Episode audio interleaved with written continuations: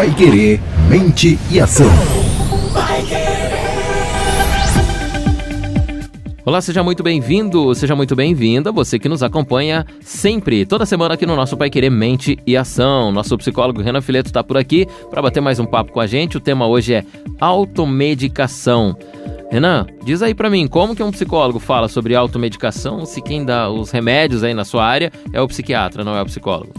Muito bem, isso é uma dúvida frequente, reforçando o psicólogo não receita remédio.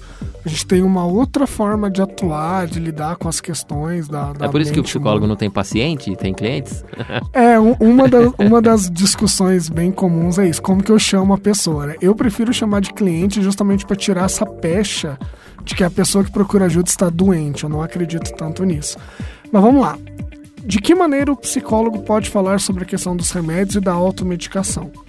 Uma das formas é entender que, em muitos casos, o remédio vem para a pessoa se livrar de um sintoma e voltar a produzir. A gente para de olhar a coisa mais importante né, da vida, que seria a sua qualidade de vida, lidar bem com tudo, se sentir bem, bem-estar e tudo mais, e a gente passa a entender as pessoas como alguém que produz. Então, se a pessoa está adoecida, ela tem que tomar um remédio para voltar a produzir logo.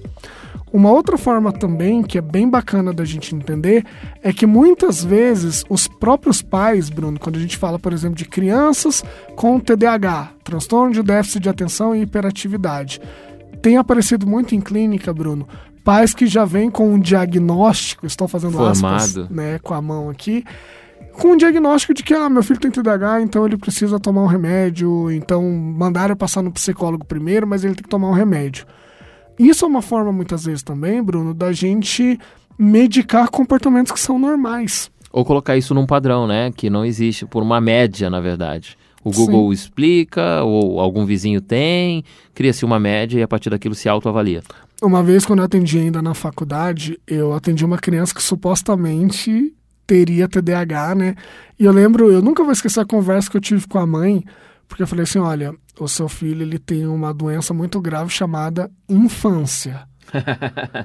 porque ele é muito agitado, ele é muito acelerado, isso se chama infância.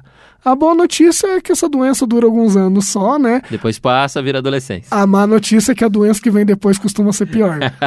e aí a, a, mãe ficou, né, riu e tal, aí eu expliquei para ela, olha, a gente tem que tomar cuidado porque qual é o principal elemento que faz os pais buscarem um psiquiatra, um neurologista, um pediatra ou psicólogo mesmo. Ah, meu filho é muito agitado, ele não presta muita atenção nas coisas e tal. Até certo ponto, isso é um comportamento normal de criança entendeu? Só que a gente vive numa sociedade onde os pais não têm tempo para educar, porque precisam trabalhar, não tem tempo simplesmente para ficar com a criança e gastar a energia dela do jeito que deveria, e quando eles chegam em casa cansados, altas horas da noite e tudo mais, ele olha aquele ser que parece estar ligado no 220 e ele quer o quê? Domar aquela criança. A gente quer que aquela criança não seja um problema pra gente também. A gente quer que ela seja tranquila e que lide de forma calma com as coisas, o que não é natural da infância. É, e tem adulto que quer comparar a criança com o adulto, né? Fala, mas se, meu, se eu tô aqui tranquilo e é meu filho, tem que ter. Mas você já tem uma carga aí de 30 anos de, de aprendizado, de culturas, de diferenças. A criança tem 10 anos disso, então ela ainda está com aquelas habilidades da infância, a flor da pele, né? Sim, e existe uma certa discussão e às vezes até um conflito entre a medicina e a psicologia, justamente no que tange essa questão do remédio. Onde eu me coloco nisso? Em nenhum dos dois lados em absoluto. Eu entendo que existem transtornos que possuem de fato uma raiz biológica e química. Para esses transtornos, é fato que a gente precisa de remédio e os remédios são uma excelente ferramenta para isso. Por outro lado, eu tenho uma crítica muito séria com essa vulgarização do remédio. Sabe essa dipironinha que todo mundo toma? Ou muitas vezes a pessoa até evolui para querer tomar remédio tarja preta e tudo mais? Isso é um problema. Não pode haver essa banalização. Existem transtornos que dependem disso, mas a gente não pode alargar isso para coisas que são da vida. Eu já escutei de cliente, Bruno, e eu entendo, porque é um momento de dor, eu consigo entender isso, mas a gente precisa esclarecer. Eu escutei de um cliente que estava passando por um luto porque perdeu um familiar, se eu não achava, ele me perguntou se eu não achava legal ele ir pro psiquiatra para tomar alguma coisinha para isso passar logo. Hum. Isso é problemático, porque. Ela o- não quer lidar com isso a longo prazo, trabalhar. Exatamente, o luto faz parte da vida e assim como todos os outros eventos, a gente precisa aprender a lidar com ele. Então, nesse caso, isso começa a se tornar problemático. A pessoa quer tomar um remédio para não ter que passar por uma vivência que é necessária. E aí essa cultura de automedicação, ela acaba batendo nesse tipo de coisa. E aí se torna muito problemático. Eu conheço pessoas que já foram uma vez no, psico- no psiquiatra e tem lá um remédio que tomam e o psiquiatra diz, ó, toma esse remédio, né, que, é, que é, faz X efeito e vai ajudar na sua vida assim. E aí a pessoa nunca mais voltou no psiquiatra, venceu a receita do remédio e ela se torna, fica tão bem com aquele remédio que agora ela burla aí algumas certas situações, pega uma receita aqui outra ali e continua tomando esse remédio. Não, mas eu me sinto bem, ele me faz bem, é, não, não dá para ficar sem. Não... O que, que você diz para essa pessoa? Eu digo para essa pessoa que a definição de remédio tarja preta é porque, além dele ser um sedativo, ele causa dependência. Então, a gente está falando de uma pessoa que não só não resolveu o problema dela, isso é importante frisar. Remédio normalmente não resolve o problema. Ele acaba, em muitos casos, tirando um desconforto, um sintoma ruim e tudo mais, mas é muito complicado o remédio que realmente resolve o problema. É um si. tratamento que resolve É um tratamento. Seja ele com a própria medicação em outros momentos, né? Se for algo físico, ou um tratamento com o psicólogo, sendo ele né, da nossa mente. Sim, a gente está falando aqui principalmente de questões emocionais e psicológicas ligadas ao- a, esses remédios, né? O cara tá com dor na perna porque torceu o tornozelo, eu não vou me meter nisso porque não é minha área. Até porque também não é uma automedicação, né? Normalmente ele vai em algum Exatamente. médico para saber o que aconteceu, o médico Exatamente. medica. Isso aí tudo bem, o médico passar a medicação e ele também orienta esse esse tratamento que a gente colocou aqui. O problema é essa automedicação mesmo e essa dependência. Não, foi uma vez ah, uma amiga tem um sintoma igual, um amigo meu tem um sintoma igual, ele me receitou o remédio que ele toma, ou eu tomei umas duas, né, uns dois comprimidos que ele me deu lá, me emprestou e tal. Rapaz, não é que resolveu? Melhorou bem? Comprei depois aquele remédio, continuo tomando. É, mas a, a questão é exatamente essa. O remédio tarja preta, ele causa dependência, ele faz mal para os órgãos, faz mal para o fígado, ele faz mal para o rim. Por quê? Porque é uma dose química muito forte. Não é à toa que a farmácia chama drogaria. É uma droga. Sim. É uma droga de fato. Então, assim, não é você cair num extremo de não tomar remédio de jeito nenhum e nem você cair num extremo de qualquer coisa eu vou tomar remédio. A gente tem que ter uma firmeza no diagnóstico, uma certeza da necessidade, tomar o remédio e muitas vezes buscar outras formas de se ajudar além do remédio. E aí entra na discussão que a gente estava tendo até off aqui, que as pessoas tomam muito remédio porque é a solução mais fácil e mais rápida. Então eu não quero lidar com o problema. Eu não quero fazer terapia, Bruno. Vai demorar meses para resolver o problema. Me dá logo dois comprimidinhos aí para eu tomar antes de dormir. Eu vou ficar bem? Não, eu vou ficar funcional. Eu consigo fazer minhas coisas, tudo eu vivo mais. até amanhã. Exatamente. E isso também diz muito respeito sobre como a gente está lidando com a vida. Sabe? Eu quero ser sedado, eu quero ser anestesiado de tudo que é ruim e tentar passar ali só, só pelo mínimo possível. E aí a gente está vivendo como a gente deveria, a gente está abraçando a vivência que a gente pode ter de forma ampla? Não, a gente está selecionando. Então isso diz respeito a uma fragilidade, talvez até uma, uma imaturidade emocional para lidar com alguns problemas. Então isso diz muito sobre o próprio ser humano mesmo, assim.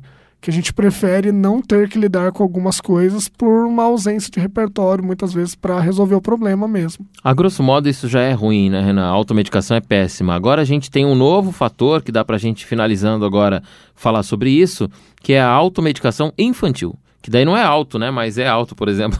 não é a criança que escolhe o remédio que ela vai tomar Sim. e começa a fazer isso, mas os pais que já chegam com isso pronto e colocam nesse padrão infantil um comportamento que ele julga o correto, né? E coloca isso para sua própria criança, para seu próprio filho ou filha, e diz: Não, eu já sei qual é o caminho, é esse, porque os pais querem encaixar ali a criança no método de comportamento que eles julgam ser o ideal.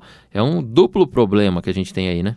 É um duplo problema. Existe uma pesquisa na USP, né, da Universidade de São Paulo, de 2011, que aponta que quase 75% dos diagnósticos de TDAH, Bruno, eles estavam incorretos. Então, volta no que eu estava falando da, da acurácia, da precisão no diagnóstico. Se o diagnóstico é bem realizado, tudo certinho, e ele determina que a, a criança precisa de um remédio, bacana, É vamos isso. fazer o que é melhor para a criança. O problema é que essa banalização está tirando a rigidez do acompanhamento e do diagnóstico. E aí a gente acaba dando remédio para a criança, lembrando que não é porque é criança que o remédio não tem os efeitos colaterais ruins que ele tem para adulto. Óbvio. Então, assim, eu tenho um parente, uma pessoa muito próxima, que teve que fazer uma cirurgia do fígado porque ela tomou remédio para depressão durante quase 20 anos e isso danificou. Ela teve um começo de cirrose medicamentosa. Nossa. E que é um- dano, hein? E é um risco, entendeu? Por isso que o ideal sempre é a gente pode começar o tratamento com o remédio, mas o ideal, quando é possível, é diminuir a dose ou até retirar o remédio a longo prazo, porque, Bruno, em sentido clássico ali do, do que seria uma droga, do mesmo jeito que qualquer outra droga proibida tem um, um prejuízo para a saúde, o remédio também é uma questão química, é um, é um, é um instrumento químico que entra no seu corpo, que o seu corpo não está acostumado a lidar com aquilo e que vai trazer uma série de consequências. A gente pode estar falando da cocaína, do crack, da heroína, como a gente pode estar falando de uma ritalina. Não é à toa que, inclusive, o final é muito parecido. Tem a ver com o princípio ativo. O, o- o sufixo ina, que vem aí, né? é, não só nisso, também tem outras coisas li- liberadas, como a cafeína também, né? Que a gente Exatamente. toma no cafezinho, na Coca-Cola e tal, que tem o mesmo dano. É, as inas são estimulantes. Um remédio para TDAH, a Ritalina, por exemplo, é um estimulante que costuma melhorar o foco. Inclusive, pesquisas atuais, coisa recente dos Estados Unidos, está questionando, inclusive, se de fato esse remédio tem o efeito esperado. O que a hipótese mais forte que está sendo observado é que a Ritalina e o Aderol, que eles usam mais nos Estados Unidos, tem um- uma eficácia de coisa de 4 a 8 semanas, coisa de dois meses. Depois a pessoa volta para o nível basal antes de tomar o remédio. Então a gente está tomando um remédio pesado, que a gente não tem garantia de que funciona a longo prazo ainda, de acordo com essas pesquisas, e sem um diagnóstico correto. Isso é extremamente perigoso. Então a gente precisa entender que remédio é para um tratamento quando existe uma segurança de que aquele é o melhor caminho. A gente não pode, em hipótese alguma, banalizar isso. Por que então que a gente está falando com um psicólogo sobre o remédio, sobre a automedicação? Volto no comecinho aqui do nosso episódio, do nosso podcast. Exatamente por isso, porque o, o psicólogo trata do tratamento, né? Cuida do tratamento das pessoas. E a, a automedicação, né? A medicação é indicada, não, né? Ela faz parte do tratamento. Mas a automedicação, ela vem exatamente para reduzir esse tempo e nos colocar nessa forma mecânica que a sociedade atual nos exige. Estarmos bem a todo momento, estarmos bem amanhã, o meu filho tem que estar bem lá na escola, tem que voltar para a aula, ou eu tenho que cuidar disso, cuidar daquilo, não tenho tempo para ficar doente. E a gente agora, Renan, tem que ter, é, isso tem cada vez mais forçado a gente nisso, então a gente finaliza com esse recado. A gente pode sim ter tempo para nós, né, para nos do que a gente tem, né? Sim, a gente precisa entender que o nosso corpo é o bem mais valioso que a gente tem. A partir do momento que ele parar de funcionar, não adianta você ter a casa na praia. Se você não tiver o corpo funcionando, a casa na praia não vai ter o valor que deveria. E também, para finalizar e reforçar aqui, o remédio não é o vilão. O mau uso da medicação é que pode trazer prejuízos. Muito bem, falamos então de automedicação. Você que está nos ouvindo e toma algum remédio há bastante tempo, se autorreceita aí, né? Pega aquela medicaçãozinha, né? Com, com amigos ou com alguém que consegue uma receita para você, ou aquilo que continua, tá na hora de revisar esse diagnóstico, normalizar esse tratamento, ou quem sabe até ver como é que está trabalhando a sua mente nesse sentido, né? Dessa aceitação dessa droga que você consome sempre, que é o seu remédio, né? Vale a pena a gente pensar nisso e ter, como a gente finaliza aqui, mais tempo para nós mesmos, né? Ter mais tempo para você pensar e se aceitar que você tem sim tempo para se tratar, tem sim tempo para não produzir tanto, né? E ser melhor e ser mais feliz e, e cuidar melhor eh, de você mesmo. Então, contra a automedicação, que normalmente os médicos todos também fazem a mesma eh, colocação aí, a automedicação nunca é bem-vinda em momento algum. Então a gente fala um pouco mais aqui também sobre o tratamento nesse episódio. Se você conhece alguém que tem mais ou menos esse perfil e quiser compartilhar, fique à vontade. É o nosso Pai Querer Mente e Ação falando da psicologia toda quinta-feira a partir das três da tarde, já está disponível para você esse episódio, tá? Aqui no seu agregador de preferência, direto no portal no paiquerê.com.br ou então no nosso canal no Spotify. É só procurar por lá, Pai Querer, Mente e Ação. Na próxima quinta-feira, você já sabe, a partir das três, a gente volta com mais um episódio e você confere com a gente por aqui. Até lá!